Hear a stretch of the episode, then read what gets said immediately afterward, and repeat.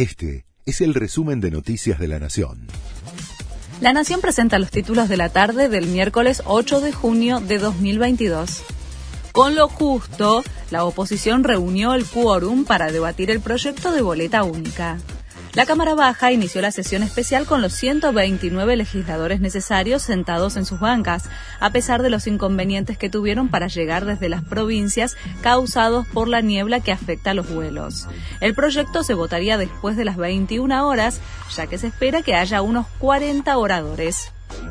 En el gobierno reconocen que el proyecto a la renta inesperada no avanzaría en el Congreso. Se lo comunicó Sergio Massa a Alberto Fernández durante el vuelo a Los Ángeles, en donde el mandatario va a participar de la Cumbre de las Américas. El presidente de la Cámara Baja admitió que las posibilidades de que la iniciativa supere el primer paso en diputados son prácticamente nulas. Operan hoy a Tiziano Gravier tras la agresión que sufrió en Rosario. El hijo de Valeria Massa está internado en el Hospital Austral con edema facial y fractura en el ángulo mandibular izquierdo con desplazamiento y alteración en la oclusión dentaria.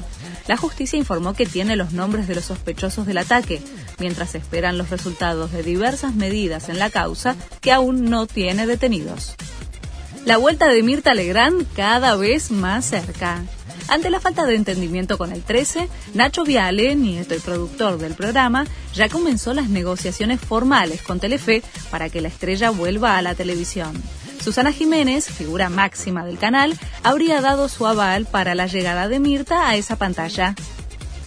El Kun Agüero volvió a jugar al fútbol.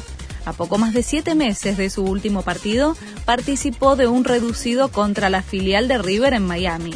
Es la primera vez desde que sufrió el episodio cardíaco que lo retiró de la actividad profesional y sorprendió a todos ya que había comentado que se agitaba solo subiendo las escaleras. Este fue el resumen de Noticias de la Nación.